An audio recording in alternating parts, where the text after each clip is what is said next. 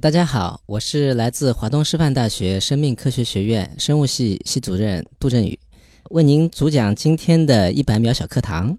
今天要向您解释的是性逆转，您准备好了吗？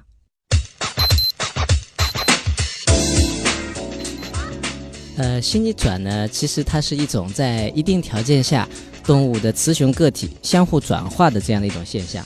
那一般来讲呢，这种现象分成两种类型，一种呢是动物体内同时存在着雌性和雄性的两套生殖器官，在不同的情况下呢，某种性别的器官会被激发，从而表现出某种性状。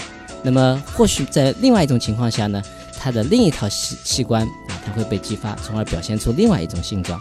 那么另外一种情况呢，是说动物它可能只有一种雄性或者雌性的这种生殖器官，但是在特定的条件下呢，它的雄性可能会向雌性的器官发生转变，从而它的性别呢也会从雄性向雌性发生转化。那么这种现象呢，事实上在很多的动物的生长发育过程当中都非常常见。比如说我们经常啊吃到的黄鳝，哎，它就是有一种非常特殊的性逆转的现象啊。我们平时看到的这个黄鳝，大大又大又粗的，那都是雄性的，但事实上黄鳝刚出生的时候都是雌性的，哎，所以它到一定的阶段，它会转变成雄性。这就是我们平时可能呃跟大家接触最为密切的一种呃性逆转的一种生活当中所能碰到的一个现象。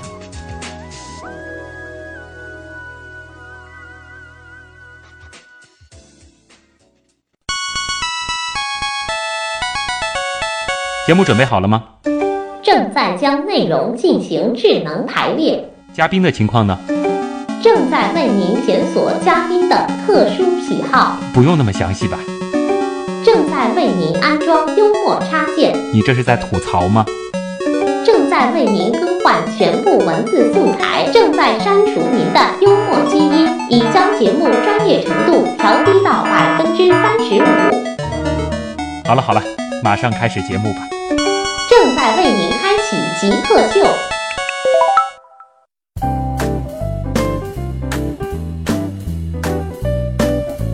欢迎来到本周的极客秀。大家好，我是爱吃鱼也关心鱼怎么做才好吃的旭东。啊，我是不光爱吃鱼，也关心鱼爱吃什么的杜振宇。那么今天做客我们节目的嘉宾呢是华东师范大学生命科学学院生物学系主任杜振宇杜老师。呃，杜老师的研究方向其实就是鱼爱吃什么东西。对啊，这是一个很有意思的切入点啊。那么今天呢，我们的主题其实就是和鱼还有吃有关。首先，先进入极速考场，我们先来了解一下杜振宇老师是怎样的一个人。极速考场，第一题是我们的必答题啊，请问您是怎样定义极客？还有就是你曾经做过的最极客的事情是什么？事实上，极客这个词我也是最近才了解的。嗯以前的时候，我知道极客仿佛是一群怪人嗯啊，是一群科学的怪人，可能还有那么一点点反叛的色彩。啊那么好像，但是随着最近这段时间来，随着这个极客的概念啊越来越拓展，那么可能现在这个极客的概念，在我的观念当中，可能是一群对于科技或者说一些新鲜的事物特别感到新奇，并且有兴趣去探索。但是更重要的一点是，可能这样的一群人，他跟呃，我们普通的社会民众相比，他会有一点点的独立，啊、有一点点的这种呃超然于这个呃社会的一些普遍的观念的这样的一群人。哎，杜老师这段话是在说您自己吗？呃呃，好像不完全贴切，但是可能会做那么一点点这种这种事情啊，哎尤其是后半部分的这种，可能因为就是自己就在这样子的这个领域里边工作，对，因为科技工作者嘛，啊他总归会有或多或少还是有那么一点点这个所谓的这个嗯极客的气质吧，或许。尤其是可能听到一些这个网上可能大家都在传的、都在转的一些东西的时候，你就会有自己的这种独立判断的对对对，因为这个跟专业性有关，嗯你自己学的是这个，可能知道的会多一点点。啊。自己做过的最符合极客精神的事儿是什么？呃，我觉得现在回想起来，可能还是跟自己在读研究生的时候的一些经历，我觉得还是其实还是蛮符合的。嗯比如说，可能新进了一台仪器，非常非常的新奇啊，觉得它是一个非常好玩的一个东西，嗯。那可能会通宵的就待在实验室里头，就琢磨这个仪器怎么玩，这个参数调一下会怎么样，那个参数调一下会怎么样，那可能就可能睡觉也会忘了做这个事情。其实就是在科学探索的这个过程当中，既是工作，也是满足你个人的兴趣爱好。一种好奇心，啊这种足探索的欲望。对对对对对，啊，可以理解。那这非常的极客啊。接下来呢，我们这道题标准的问法是找一个东西给极客代言，你觉得什么合适，并回答为什么。如果说是这个杜老师，您这个问题，我觉得就应该改成就是和您的这个专业领域相关，你觉得找一个什么东西比较合适？呃，当旭东第一次问我这个问题的时候，我觉得脑子里跳出来的不是鱼，嗯，嗯、是山羊。山羊，哎，山羊，呃，我不知道大家在有没有在最近一段时间网上看过一些这个山羊的照片，嗯，它会不可思议的停留在一些悬崖峭壁上，对，不可思议的停留在一些包括水库的那个非常平的那个下那个那个下水面。七十几度啊，七十几度一个陡坡上，啊。而且关键是一个一个都停在那个地方。啊，啊，所以我觉得为什么我突然会想到山羊呢？因因为首先它一般的动物上不去，嗯，就它是好像非常卓然而且超然的就站在那些悬崖上。啊，第二，山羊是非常好奇的一种动物，哦。它非常的喜欢攀登，嗯，喜欢攀登悬崖峭壁上。当然，跟他的这个天性是有关系的，这个可以呃至少可以这个躲避天敌。嗯，但是至少，呃，他到这种岩石上那种精神，给我们人类看上去这种啊山羊所体现出来这种攀登，呃，而且就你看他站在那个地方，你就觉得他他很超然。所以旭东的这个问题，我觉得脑子里跳出的倒不是我研究的鱼，反而是山羊。啊，山羊，那感觉真的是一个很贴切的吉祥物了 哎。那如果说硬让你找一种鱼，能找到吗？呃，我会觉得是那个浮喷，就那个魔鬼鱼。是因为很酷，哎，它很酷。你看它在海洋里游泳的时候那种身姿哈，嗯，呃，非常的优雅，展翅高飞哎，就像在海里飞翔一样的。嗯我觉得极客也是一群梦想着飞翔的人。杜老师平时会看什么书？看的书还比较杂的，嗯呃，我我基本上，呃，一类科普的书是我比较爱看的，偏一些人文思考的书我也看的比较多。就是能让自己思考的哎，因为我们是停不下思考的一群人。好奇心加思考哎这两类的东西。那电影呢？电影的话，现在看的少了，啊，哎，曾经看的比较多。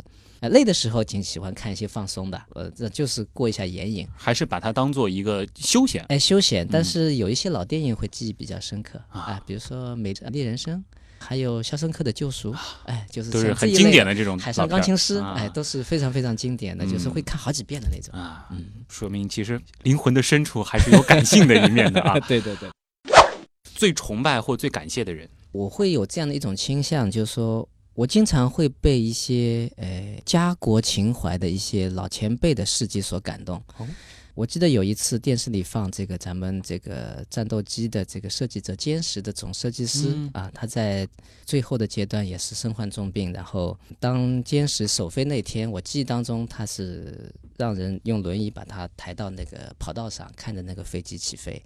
飞机起飞以后，他一个人在那个跑道上，一个人在那里走啊！我看到那个镜头，眼泪就下来了。我我特别特别容易很容易被这些被这些这些老者所感动。这个前辈，那包嗯括我自己曾经生活当中，我自己的人生不算特别长的人生当中，也有好几位这样的老师。所以嗯每次，所以徐东你问我这个问题，特别崇拜或者说呃感谢的，我脑海当中涌现的是这样一个群体。嗯下一题呢，很多朋友可能会猜到了，这也是我们极客秀的一个保留问题啊。咱们聊聊这个美食吧，因为我挺爱吃鱼的，嗯呃，曾经有幸吃到过一次。应该是叫长江刀鱼，嗯味道呢的确是非常的鲜美啊。嗯当时我知道这个鱼它的价格非常非常的高，这个也是一大桌人可能只分享了那么一小口。对，呃，不知道这个最近它的这个行情怎么样？好像这个价格是这个下降了很多。对对，然后我好像还听说是现在其实是有这个禁猎的这样的一种说法，是因为这个刀鱼可能这个越来越少了。，对对对。呃，呃，旭东是是说的是对的，嗯就是说，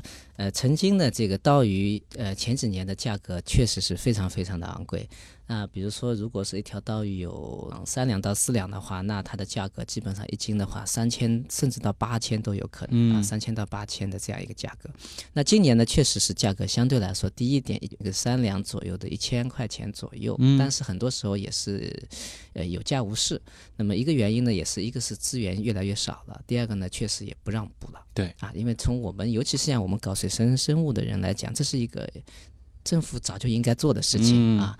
刚刚知道呢，有一个好消息，就是说咱们上海的水产研究所在池塘里可以人工的繁殖刀鱼了。哦呃我觉得这是一个非常非常好的消息。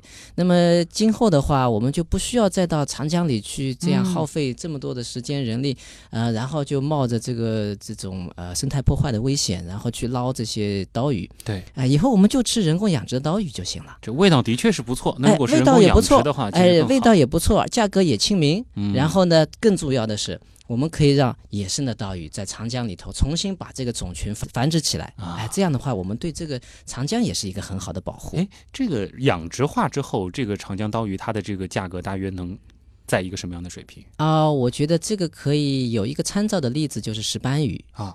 哎，石斑鱼大概在十年前的话，石斑鱼是蛮贵的，嗯在南方，对吧？基本上价格也都是在酒店里去吃的话，一斤石斑鱼那基本上都是对，很贵很贵。上千都非常正常的一个嗯价格。那、但是因为我自己也是中山大学毕业的，啊哎、那么就在这个最近这十来年里头，中山大学的林浩然院士领衔的啊、关于石斑鱼的人工养殖。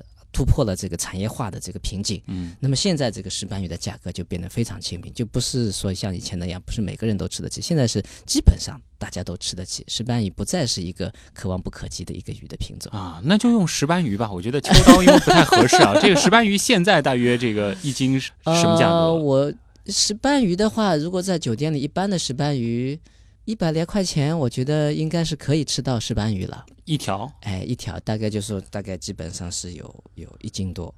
但是我记得我以前嗯蛮贵的，以前是几百上千上千几千都有，因为我们去有时候去参观那个现在的石斑鱼的这个人工养殖场，那个深海里头那个大的网箱，嗯。那一个网箱就是上百吨呐、啊，所以你可以看到这么大的产量，那老百姓现在吃石斑鱼，那就吃的嗯，相对来这个问题就比较难问了啊。就是说，那这样子吧，就是说以刚才我们说的这个一百来块钱嗯。这样子的这个价格，嗯，您一年的收入哎呦，啊，大约能买多少条石斑鱼？哎呀，这个问题，呃，我我是一个数学向来不太好的人，哦呃，我只能说我一个月吧，嗯我一个月的收入如果是一百块钱一条，嗯，那十条就是一千，一百条买得到吗？那就差不多一百条，一百条，一百条啊对，可能一百来条吧，一百来条，呃一百来条吧。杜老师这个很诚实了。呃，这啊个旭东是很狡猾的。如果不考虑其他所有的情况，这个嗯。包括就是说，比如说这个经济，对。包括家庭等等其他所有的情况，你最想做什么事儿？呃，徐东这个问题也是我经常呃研究生面试的时候经常问的一个哦题目，呃，所以现在我就备考一回吧。嗯。呃，事实上，如果说不考虑任何情况，由着我的性子来，可能回答可能要让旭东失望，因为嗯。我还是想做现在的事情。依然想做现在的事哎，情。我我因为我自己还是最喜欢做两件事情，呃，一个是做科学研究，啊、第二个是教书育人，啊，所以说，你就是处在自己的梦想状态里的对。我，我觉得我我现在做的事情和我现在这个做的这个位置，呃，我我自己觉得非常的满意，啊很安于现状呃，，对我嗯我是一个很很容易知足的人。太令人羡慕的这个状态了。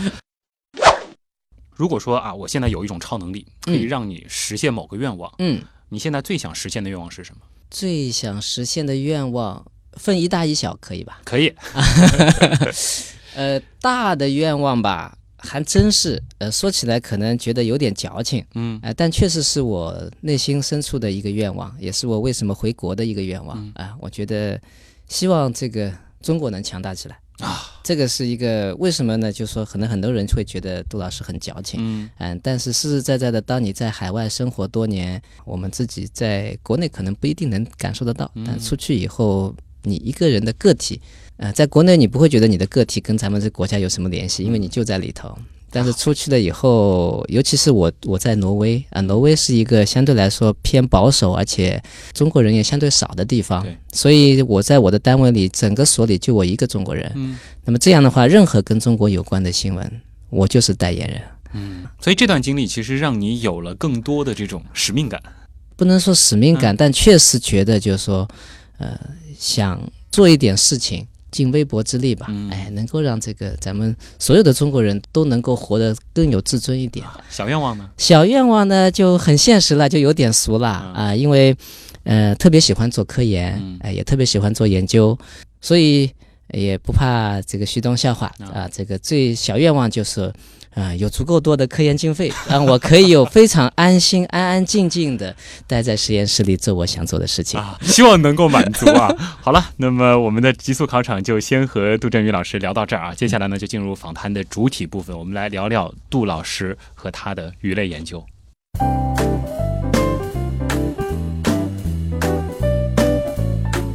欢迎回到极客秀，大家好，我是爱吃鱼也关心鱼怎么做才好吃的旭东。我是既爱吃鱼，也关心鱼爱吃什么的杜振宇。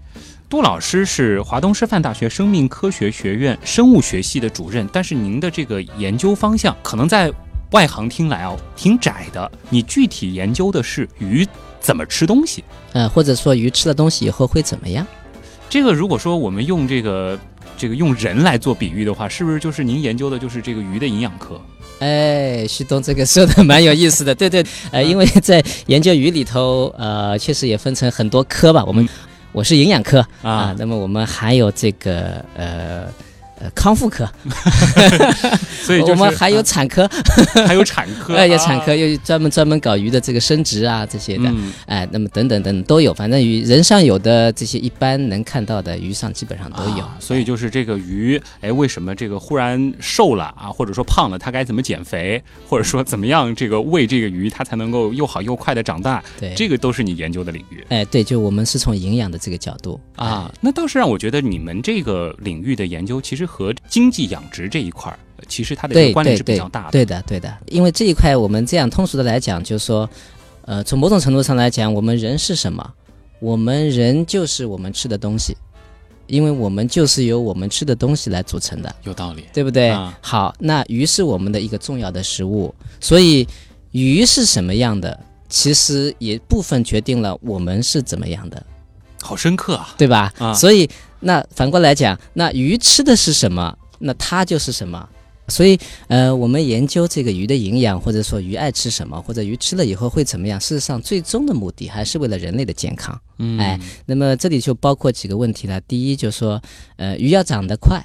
哎，我们总人要吃，对于水产品的需求量越来越高，那么我们总是希望鱼长得快，但是鱼长得快不能以牺牲它的呃安全和品质为代价。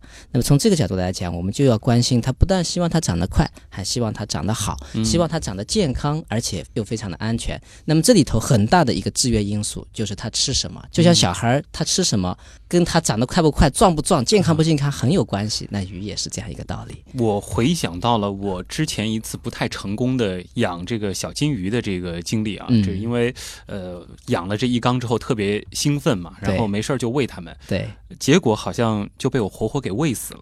这也是这个跟一些爱好者交流，然后他们就说这个鱼不能喂太多。对对对，这个鱼是它不知这个饥饱吗不是，事实上不是这样的。啊，呃，我们很多人会有误区，说有些鱼会会一天到晚吃下去，它嗯它不知道它什么时候饱。呃，鱼也是知道饱的啊，啊鱼是有很多跟我们人有的这种呃感觉，鱼其实都有。嗯，那么但是呢，就是说你给它吃什么东西，这个东西它的这个组成和它的这种物理的性状，这个是决定它能不能很好的消化吸收，这个是很有道理的。不知道它爱吃什么，也不知道它想吃什么，你就随便觉得说丢下去它就吃了，那当然也会出问题。啊。呃因为我们研究了那么多种鱼，事实上每种鱼都是不一样的。每种鱼都不一样。哎每种鱼都能举几个比较有意思的例子啊、吗？就很简单来讲，我们举个非常通俗的讲，草鱼。啊，哎，草鱼是这个中国是产量最大的淡水鱼。嗯对，那草鱼，草鱼顾名思义，它吃草，它就是吃草。它就是吃草，在在自然界当中，它就是吃草啊。我们在事实上很多养殖的时候，也是在塘边割草，丢到那个塘里去，你就可以整个晚上你都听得到那个塘里头嘎叽嘎叽，那个那个鱼在那里吃草。嗯，好，反过来讲，海里的鱼，嗯，比如说我们这个大黄鱼啊，或者说这个带鱼，那就是肉食性鱼类，哎，看得到它牙其实挺锋利，它的牙就很锋利，它就是大鱼吃小鱼。啊，哎，所以你看这两种鱼不一样。所以如果你要自己养，你不知道这个鱼是什么习性，就像我们人工养殖，你都不知道这个鱼它爱吃什么，你都不知道什么样的东西它吃了才能长得快，啊，那你怎么能够很好的养鱼呢？你怎么能够把这个鱼养得又快又好又健康又安全呢？我是不是可以理解你们其中的一项研究或者说工作就是给鱼做食谱？哎是的，给鱼做食谱，了解这种类型的鱼，它爱吃是偏肉食性的，啊还是草食性的，还是杂食性的？然后在这个里头，它比如说就像人一样，喜欢吃红肉，喜欢吃白肉，同样都是蛋白质，它摄入来源也不一样。嗯哎，有些喜欢吃动物性的蛋白，有些喜欢吃植物性的蛋白。那么有些喜欢吃动物性的油脂，有些喜欢吃植物性的油脂。嗯，然后在不同的生长阶段，他们要吃多少，一天吃几顿，等等等等，都是我们研究的内容。啊，看您的这个资料，我们还注意到，其实您有一个研究，就在我这个外行看来，感觉像是在研究这个鱼这个减肥或者是增肥。对对对，这是我个人的一个研究，非常特殊的一个研究领域，对呃，的。是什么脂肪代谢机制？对对对对啊对对对。可以说一下吗？呃，事实上，这个也跟大家的切身体会有很大的关系。嗯那么，我想大家现在吃鱼，肯定感觉就是说，现在的鱼越来越肥了。哎，哎，尤其是我们经常就说最明显的就打火锅，嗯哎，吃火锅的时候，早年的那个鱼呢，它的这个肉是比较紧的，你筷子夹着在火锅里头涮，它不会散。但现在的鱼呢，就是你夹着，你自你注意自己涮一涮，那个鱼肉就很容易松散。嗯，那么这个就是一个很大的问题，就是说我们现在养殖鱼当中那个鱼太胖了，也就是它的脂肪含量特别特别高。那么哦脂肪含量特别高以后呢，其实就跟人一样，所以我们有时候很有意思的，就是说，其实鱼也是有脂肪肝的啊，哦鱼也有脂肪肝，鱼也有肥胖啊。那么鱼的脂肪肝就跟人的脂肪肝一样，它也是一种病。嗯，那么这种病呢，就导致这个鱼呢生长受缓啊，生长会慢一点，然后呢，它就不耐这些病害，不耐运输，不耐操作，很容易死。那很容易死呢，就会出现下一个问题，就是影响食品安全。因为当这个鱼，呃，就说它很容易死了以后，呃，养殖户有可能就会滥用一些药物来防止它。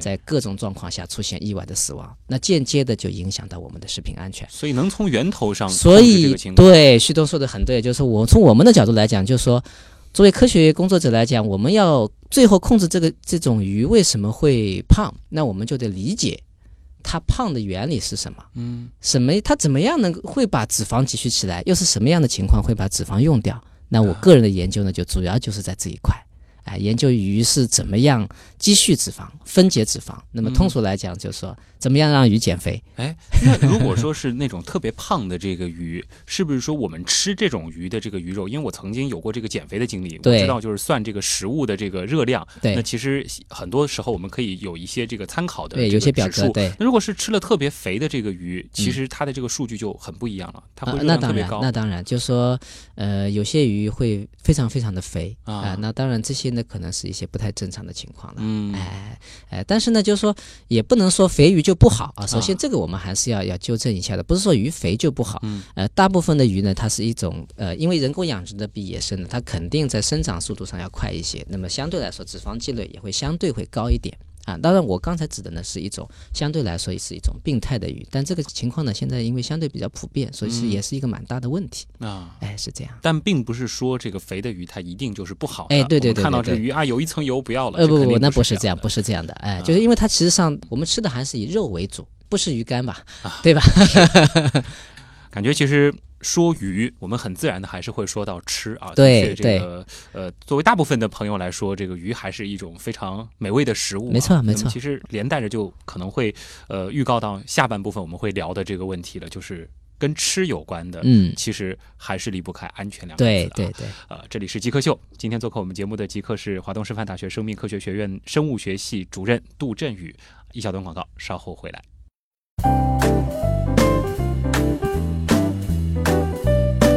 欢迎回到极客秀，大家好，我是爱吃鱼也关心鱼怎么做才好吃的旭东。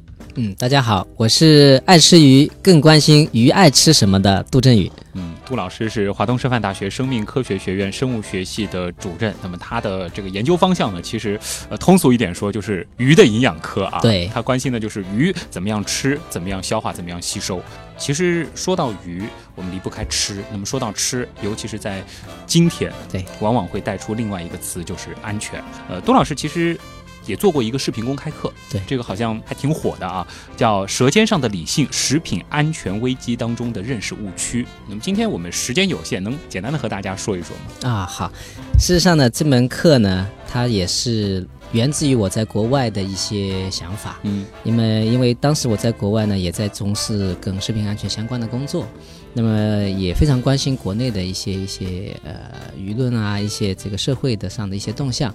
那么就每次回国呢，就特别的会听到所有人都在说，哎呀，这个中国的食品安全不好啊，这样那样。呃，事实上，当然我们不可否认，确实出现了很多的问题。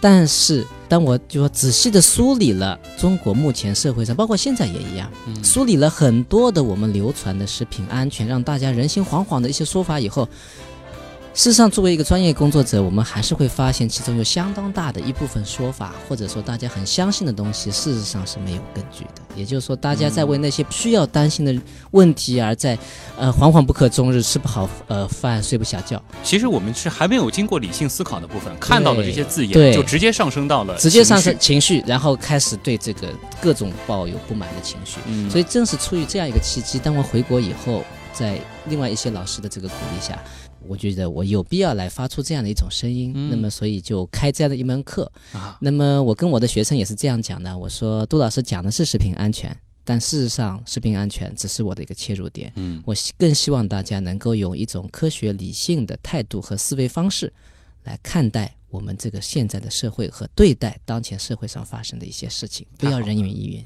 哎，能举两个课上可能常会讲的这个知啊，识点啊？典型的一个例子就是关于激素的问题啦。就说现在很多的媒体，包括我们很多的，尤其是有宝宝的家长，特别特别担心啊、吃这个所谓的激素蔬菜啊、激素水果啊，然后就觉得哎呀，一吃种了这个水果用了激素，用那个用了激素。那就非常非常的担心孩子。嗯那事实上这是一个没有必要担心的一个问题，因为植物的激素事实上是被全球各个国家都在广泛使用的一种调节作物生长、水果生长的一种啊、呃我们中国把它归入到农药的管理。嗯那么它事实上它的源头就是作物自己产生的一些调节的小分子。那么这些小分子在植物当中叫植物激素，但是它和动物激素天壤之别。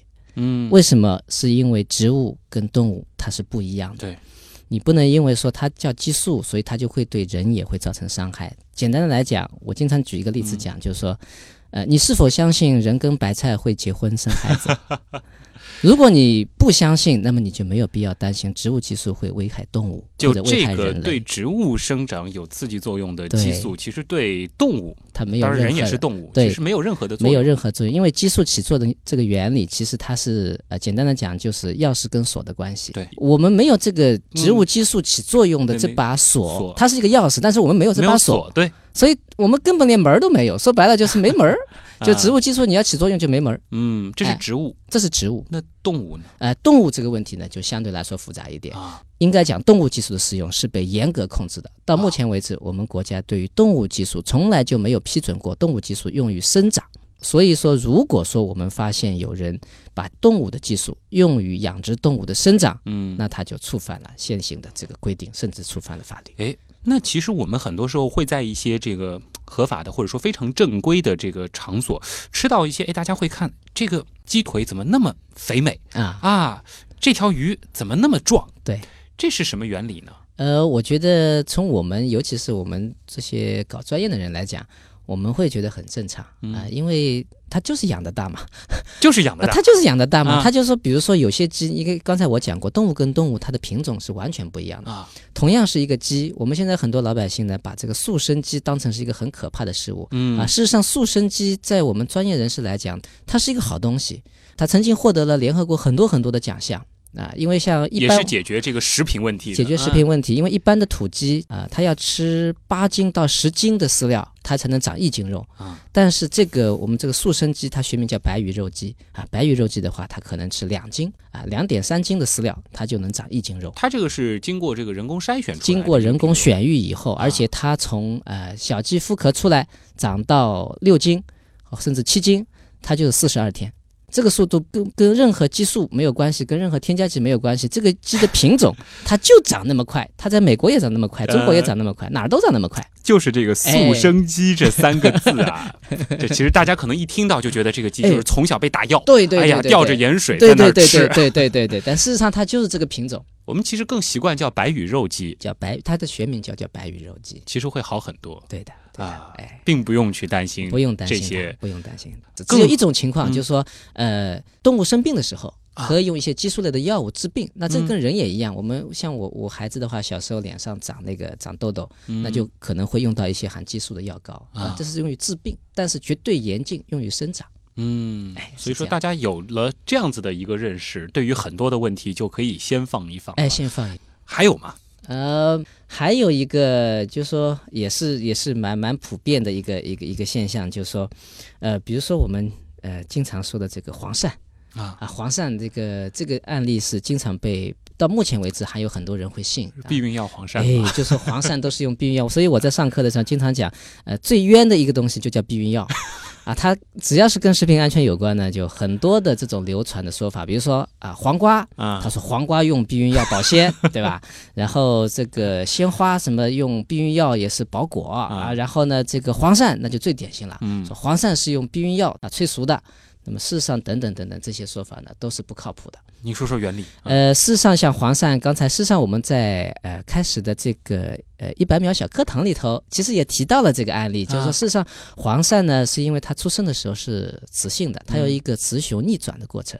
它刚出生的时候是雌性的，大概在性成熟两年以后，它就转变为雄性。那么在这个过程当中呢，它雌性是比较小的，那雄性呢是比较又粗又大的。那么当然在这个过程当中，它自身会分泌一些激素，来使得它自己由雌性转变为雄性啊。那么或许就是因为这样的一个生物学上的道理，使得有人会以为说，哎呀，我今天吃到的这个黄鳝这么粗这么大，那一定是人工加了激素让它变的。其实他就是自己他求是发生了这个性逆转。他自己发生了性逆转，而且就这个问题而言，我们国家的好几位水产专家都专门做过实验。你不是说拿避孕药胃会粗会大吗？他真的拿避孕药去做实验，嗯，结果只要用了避孕药以后的这个黄鳝，大部分都死掉了，就直接给喂死了。直接就喂死了，因为它是人类的这个药物啊啊，它跟黄鳝来讲，对于它来说反而是一种毒物。嗯另外呢，还有一块就是说，很多人会说，你用避孕药用激素是因为希望它能够呃不要把这个能量和营养物质消耗在生小黄鳝身上，而是让它长，对不对？但事实上呢，我们现代化的这个黄鳝的这个养殖呢，它的密度是很高的，嗯，而黄鳝在高密度养殖下呢，它基本上它就不会生殖，它就它没有这个环境去它孕育宝宝，没有这个环境，所以也就没有必要。是就是从论据上来讲，他没有必要来用这个避孕药啊。哎，那么当然，后来我们中国的这个检测中心也对全国好多的黄鳝各个产区连年进行了监测，都没有在黄鳝体内发现人用避孕药的痕迹。综上所述，谣言可以终结了。对对对对其实类似的问题，我觉得还有很多，很多包括很多。今天听说这个杜振宇老师来啊，我们网友其实也准备了很多问题啊。那么嗯还有一点时间，我们就留给网友。也好好也进入问题来了，我们听听看这个网友的各种这个奇思妙想的问题。好的，问题来了，问题来了，问题来了，第一个问题来自千山我独行。诶，他问的这个问题其实我也很好奇啊，就是关于鱼的。他说鱼有听觉、嗅觉、味觉吗？它会睡觉吗？啊、这个问题是很多我的孩子也经常问我这个问题。呃，事实上，鱼跟人一样，它基本上也是具有各种各样的感觉器官。哦，它有听觉，呃，有味觉，有嗅觉。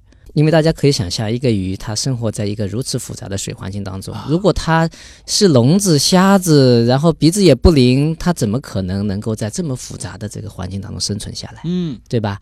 我是搞鱼爱吃什么的。其实我们有时候在做实验的时候，我们给它不同饲料成分的这种呃饲料，嗯啊，有些饲料同样的营养成分一模一样，但是有些扔到水里头去，鱼吃下去，你会看到它马上就吐出来，它就不爱吃。啊，这是非常非常常见的一种情况，所以鱼对于食物的这种倾向性，嗯它事实上就和它的味觉是有关系的。啊，那我们怎么区分鱼的这个味觉和嗅觉呢？呃，一般来讲，味觉我们只讲是吃进去，啊，对不对？像人一样的，嗯我们要吃到嘴巴里，我们才能尝到它是什么味道。对，那鱼也是一样的，就是说有些饲料它里头组成的一些成分，它就不喜欢，嗯它就吐出来。那嗅觉呢，基本上就是说你抛到水里头去以后，那么它会有一些化学物质释放出来。嗯。那么当然，这个嗅觉跟人类是不一样，我们人是是空气作为媒介的对，那鱼呢是以水作为媒介的，所以呢，这个嗅觉从某种程度上来讲呢，是一个人类特有的，或者说在空气生活当中动物的一个、嗯。一个习性。那么在鱼上来讲呢，或者说我们可以把它叫做一种化学感受，啊，因为它是从水里释放出来一些物质，它能感受到这些物质，嗯。那么所以做出相应的反应。嗯。呃，鱼会睡觉吗？哦，鱼会睡觉的。哦。啊、因为因为你不能想象一个一个一个动物永远在一种兴奋的状态，对。哎、只不过鱼呢，因为它没有眼睑，嗯。哎、因为人呢一说睡觉就会说啊，小朋友闭上眼睛啦，睡觉的时候，对吧？但是鱼的话呢，你不能让它闭上眼睛，因为它闭不上眼睛，所以呢，你会看到在深夜的时候，鱼会静静地悬停在水当中，对，可能尾鳍和鳃有轻微的这种动作，那么这个时候鱼就是在睡觉了。然后更有意思的是，有些鱼它真的会躺着睡觉。啊啊，因为我记得我在读研究生的时候，我们实验室做那个黄鳍鲷，嗯，是包括石斑鱼，他们晚上的时候你去看，他们一片都像叶子一样的，都、哦都趴在那个这个底上，然后你一敲缸，然后所有的小鱼就竖起来。都竖起来，然后就四散的游开了啊，哎就别以为它趴着在那儿蔫儿的是 可能快不行了，对实际上就是对对对对在睡觉。有一类鱼，对，有一些鱼它真的会躺着睡觉的，啊特别可爱。这个是石斑的话，倒是挺有意思的。如果说嗯是遇到这个酒店什么去看，别以为这是死 哦，那大的可能不是这样，但啊小的鱼，我们因为做实验的时候小的，就会在那儿躺。它有时候真的会躺在那儿啊，嗯很好玩啊。嗯。下面这道题啊是这个优蝶，感觉这个是个吃货啊。嗯他问的这个问题是哪些鱼最有营养？嗯鱼身上的哪些部位最肥美？还有哪些部位吃不得？啊、好，呃，我觉得这个问题呢，我刚好做过相应的这个研究，哦所以可以有一些资料跟大家分享。事实上，我们是这样哈，一般我们吃动物，就说吃猪牛羊呢，我们一般是提倡吃瘦肉，嗯，对吧？但是在鱼上面呢，国际上的现在的观点呢是刚好是相反。哎，鱼呢要吃的肥一点，所以鱼呢分成两类，一种叫瘦鱼，我们英文叫 lean fish，、嗯还有一种呢我们叫肥鱼，又叫油鱼啊，叫叫 olive fish。嗯，那事实上这跟鱼的营养价值有关系。我们说为什么小朋友吃鱼聪明，或者说鱼为什么有那么多对于疾病的预防作用，是因为嗯鱼当中含有一种特殊的脂肪酸，就是我们所说的欧米伽三。对啊，欧米伽三脂肪酸。那现在就发现，欧米伽三在鱼体当中的含量和它的总脂肪的含量成正比。也就是说，比较肥的鱼，比较肥的鱼，它所含有的欧米伽三的脂肪酸的含量就特别高。哎，这个肥和我们前面在访谈的时候谈到的那个过胖的鱼不是一个概念。我刚才讲到过胖的鱼，主要是指它的肝脏和内脏当中的脂肪积累。嗯现在我们讲的这个 olive 就是这个肥鱼，主要是指它的肌肉，也是我们人类的食用部分。嗯所以为什么三文鱼在全球大行其道？嗯为什么三文鱼是全世界被誉为最健康的食物？因为三文鱼就是典型的鱿鱼啊，啊，三文鱼的肌肉当中脂肪含量可以高达百分之十五。所以是好鱼它是好鱼，它含有非常非常高的欧米伽三脂肪酸，啊。所以从这个角度来讲，我们一般会建议大家可以吃一点稍微肥一点的鱼，尤其是海鱼。嗯但是呢，由于这个现在这个呃，毕竟环境当中还存在着很多的污染物，嗯所以呢，我们的研究刚好给大家做一个参考。我们现在提倡每周吃两次鱼，一次海水鱼，一次淡水鱼啊，因为淡水鱼跟海水鱼它们当中的这个物质呢，相对来说是互补的。嗯。哎，淡水鱼呢，它的脂肪含量可能不高，但是呢，它的这个蛋白质含量会比较好一点，而且呢，它相对来说，淡水鱼它的这个污染物的这个相对积累的跟海水鱼呢也是不一样的，啊。所以为了平衡起见，我们不能因为有一些不好的东西就不吃鱼，这是不对的。对，但是呢，我们要有一个适量的控制，所以一周吃两次鱼，一次海水鱼，一次淡水鱼。啊，哎，那么刚才徐东还问到黄友说，呃，哪些部位不能吃？吃不得，吃不得。啊。啊，那这个还是有比较明确的，鱼的内脏千万不能吃，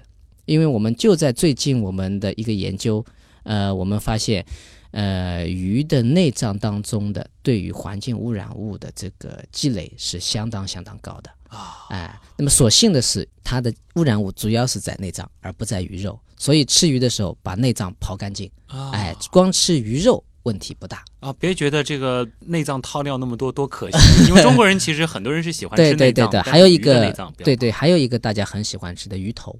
哎，哎，鱼头呢这个问题呢，我们还是建议，呃，要适量，适量不能说哎我就爱吃剁椒鱼头，每次看到剁椒鱼头就忍不住要吃。就是我对，呃，鱼头可以适当的可以控制一下，因为啊鱼头当中的这个重金属的积蓄量和有机污染物积蓄量还是比较高的。嗯，还有朋友这个很喜欢吃鱼子，嗯嗯嗯，这个嗯可以吗？呃鱼子相对来说是可以的，呃，因为啊鱼子呢理论上讲它是鱼的下一代。啊那么它的这个对于鱼来说也是保护的最好的那个、嗯那一层，所以鱼子呢相对来说还是比较安全。吃鱼子等于同理是吃鱼中断了呃，差不多，差不多，哎，那么而且鱼子它含有比较高的磷脂啊啊，它对于小朋友来讲也是比较好的，所以鱼子酱这样子的东西还是好东西。哎，还是可以吃，哎，但是永远记得不能老吃啊，老吃还是不行的。云上小朵这个，我感觉是回到了这个小学时候的这个自然常识课啊。嗯他问的嗯这个问题就是说，海里盐分那么多啊，这个人反正是不能靠海水活的，这个鱼是怎么活下来的？还有就是这个很多深海的鱼为什么长那么丑？哦，这个是是是，这是一个很多小朋友都会问的问题，但是它却又有很深的科学道理在里面。呃，因为鱼呢，其实也跟人一样，它身体当中它有一个渗透压。那么在海水当中，由于这个海水的渗透压要比鱼的渗透压要高，所以理论上讲呢，它这个水分呢，鱼的水分它会不断的往外走。对，啊，把这个水压出去，所以这样的话呢，海水鱼它就不得不通过呃，它要大量的来吞咽海水，但是呢，海水里头又含有那么多的这种离子，对不对？啊所以呢，海水鱼它又有一些特殊的一些呃，我们叫这个调节渗透压的这种离子泵。啊，就又把这些吞进去的水流下来，然后呢，把这些离子泵出去，这样的话呢，保持一个身体的平衡。那么反过来讲，淡水鱼呢就刚好有相反啊嗯，淡水鱼呢相当于它的这个外面的水啊，它要往里渗那，这样的话呢，淡水鱼它就有需要是把水分往外排，嗯然后呢保留下一些相应的这个它需要的这个离子。所以淡水鱼、海水鱼泾渭分明。哎，但是有一些鱼不是会回游吗？哎，哎，所以这种时候呢，有些鱼它从海水到淡水，淡水到海水，那么它身体当中，所以它一般不会直接的进入到海水当中，所以它中间会有一段的停留期。所以哦为什么说长江口很重要？我们又回到这个话题上来讲，为什么长江口、上海这个长江口在整个生态环境当中如此的重要？是因为它是一个咸淡水交界的地方，它是很多很多鱼类洄游的必经之之处。所以，对于长江三角洲河口的保护，对于整个中国海洋的渔业生态生态环境有着非常非常重要的意义。嗯，所以从这点来讲，为什么从一个小问题引申了一个很大的话题、啊。对为什么上海我们处于这样特殊的地理环境，我们的生态环境的保护是嗯非常非常重要的。鱼需要在这儿休息？鱼需要在这儿休息，需要在这儿经过一个转化，嗯，哎它这个是需要一定时间的。它需要有一定的时间的停留。它的这个后半部分是深哦海鱼，还对为为什么这么么丑？呃，是因为大家可以想象，一个人如果在一个极端的环境下生存很久，他的长相一定跟普通人是不一样的，对吧？对，我我们可以想象，一个人整天在太阳底下，他一定会嗯晒得很黑。那鱼也一样，如果他在整天在深海，他看不到阳光，这是一个。第二，海水的压力非常非常的大。嗯，第三，海水当中，在深海当中，它可能它眼睛已经不管用了，对不对？所以一种情况是基本上没有眼睛，啊，另一种是眼睛大到离谱，因为它要捕捉那种最微弱的光线。所以，首先它的外貌一定是很奇特的。嗯，所以呢，说不定对我们来讲它很丑，但是人家自己看着人家自己自己觉得很美，而且它还能择活下来偶的时。候还就得挑这种 挑眼睛大最的，大最大的啊，对的对的，对的，哎，所以这是一个环境的造成的问题。是，而且哎这个美丑是我们人定义的、啊。对对对，小野妹子学吐槽，她问了：野生鱼类是不是比人工饲养的一定就好？为什么价格差这么多？刚才旭东问我可以有哪些例子跟大家来分享跟食品安全有关的，我想这位网友提的这个问题就非常非常的好，这也是我们经常这个会造成误会的一个地方。很多的市民都觉得野生的鱼或者野生动物吧，哎，嗯就是野生的都会比家养的好对，啊。然后说起来为什么呢？他说。一个是更好吃，嗯第二个是更安全。他总觉得人工养殖的会动不动就撒避哎呀，孕药什么的、避动不动就就避孕药又躺枪了，对吧？哎，但是事实上，我们最近的研究，我们用，因为我自己这方面的工作做了很多年，我们从零七年开始，呃，一直到现在，都对野生的鱼和养殖的鱼有一些常规性的一些检测。那多年的数据都表明一个问题，至少在很多的环境污染物的积累上。野生的鱼反而要远远的高于养殖鱼类，所以跟我们很多老百姓想象的是不一样的。有道理，自然环境其实就不可控了。自然环境是不可控的，嗯而且呢，还有一个问题就是说，就跟很多人都说，哎呀，家养的东西或者饲养的东西，它长得快啊，长得快肯定不好吃啊。但是从安全性的角度来讲，恰恰相反，因为它长得快，它就缩短了在水里和污染物暴露的时间。而在自然环境下的鱼，它因为生长周期比较长，它长年累月的在水里头，说白了就在水里泡着。啊那么这样的话，呃，我们在生物学上有一个叫做生物叫做积蓄效应，嗯，哎，它是呈指数级的上升，大家大鱼吃小鱼，小鱼吃虾米，啊一级一级的污染物的积累。但是人工养殖呢，它周期很短，而且它用的是饲料，饲料里头很多是农业的，也就是说它是植物性的原料，这样就避免了人工饲养的动物接触到水里头污染物的机会和时间。人家想着这个野生的是集什么天地日月之精华，实际上它是在积累来的积累，天地日月之污染对对对，或者毒素自。然环境当中的对对对对对，所以你像在西方是国家的话，发达国家这个观念已经树立起来了，人们嗯是不吃野生的东西的。啊，啊，一个是生态保护的问题，另外一个也是安全性，就是刚才徐总讲到的、嗯可控的问题。对野生东西不可控。墨迹女王，她可能也是说了现在很多年轻人的一个共同的感觉啊，她就是说我有一次偶然的机会看了我父母的这个朋友圈儿啊，啊被里边儿分享的各种各样的这个养生小常识啊，各种这个吃这个好用那个好所惊到了。呃，她就想请教杜老师了，对于这样子的现象，您怎么看？这位网友这个问题呢，特别特别好，也是别有时候会特别担忧的一些问题，就是说，现在呢，我们的很多的老百姓呢，他会有一种非常有意思的一种矛盾的心态。呃，一方面呢，他对很多的这种不值得担心的问题呢，就是说，因为可能是这个呃所学的这个专业还是不一样，嗯，那么术业有专攻，他没有办法去分辨它的真假，他会盲目的去相信，那么所以就造成了一种呢，就是说不该担心的呢，他就又偏偏又担心的很多，但是呢，有些事实上没有作用，甚至是一些反而对健康有损害的一些偏方。啊，或者是一些道听途说的一种所谓的啊某某神医、某大师的这种说法，玄乎乎的东西，反而啊又是特别特别的相信。嗯那么在这个问题上，我们还是有很惨痛的教训的。记得呃，曾经早两年的时候，有一个张五本啊，嗯就是在这个呃指的是绿豆治百病，那么生吃泥鳅可以治百病等等等等这一类。呃，甚至可以做到，我们记得当年的时候，是全国的绿豆的价格都因此上升了很多。但是就是有很多的我们的老百姓，我们很多的这个市民就很容易轻信这样的一些说法，嗯。然后呢，呃，正常的按照医院的这个药他也不吃了，啊，这个该做的检查也不查了，那么就去相信这些所谓的偏方，嗯那么最后造成了一些甚至不可挽回的一些健康上的这种这种损失，所以这种是我们特别特别不情愿看到的。嗯所以从这个角度讲呢，我们还是特别特别希望我们的呃市民朋友，包括这个我们作为自己呃专业有关的这个老师，也应该做一些这方面的工作，要尽可能多的把科学知识传播到整个社会啊、然后把科学的普及工作让哎、我们所有的市民都能够从中了解到你他应该所知道的一些嗯科学上的一些知识，避免被那些所谓的神医呀、大师啊所欺骗，同时呢，也对自己的这种生活习惯、饮食有一个理性的认识。那这件我觉得，，事嗯。哎，我觉得这个是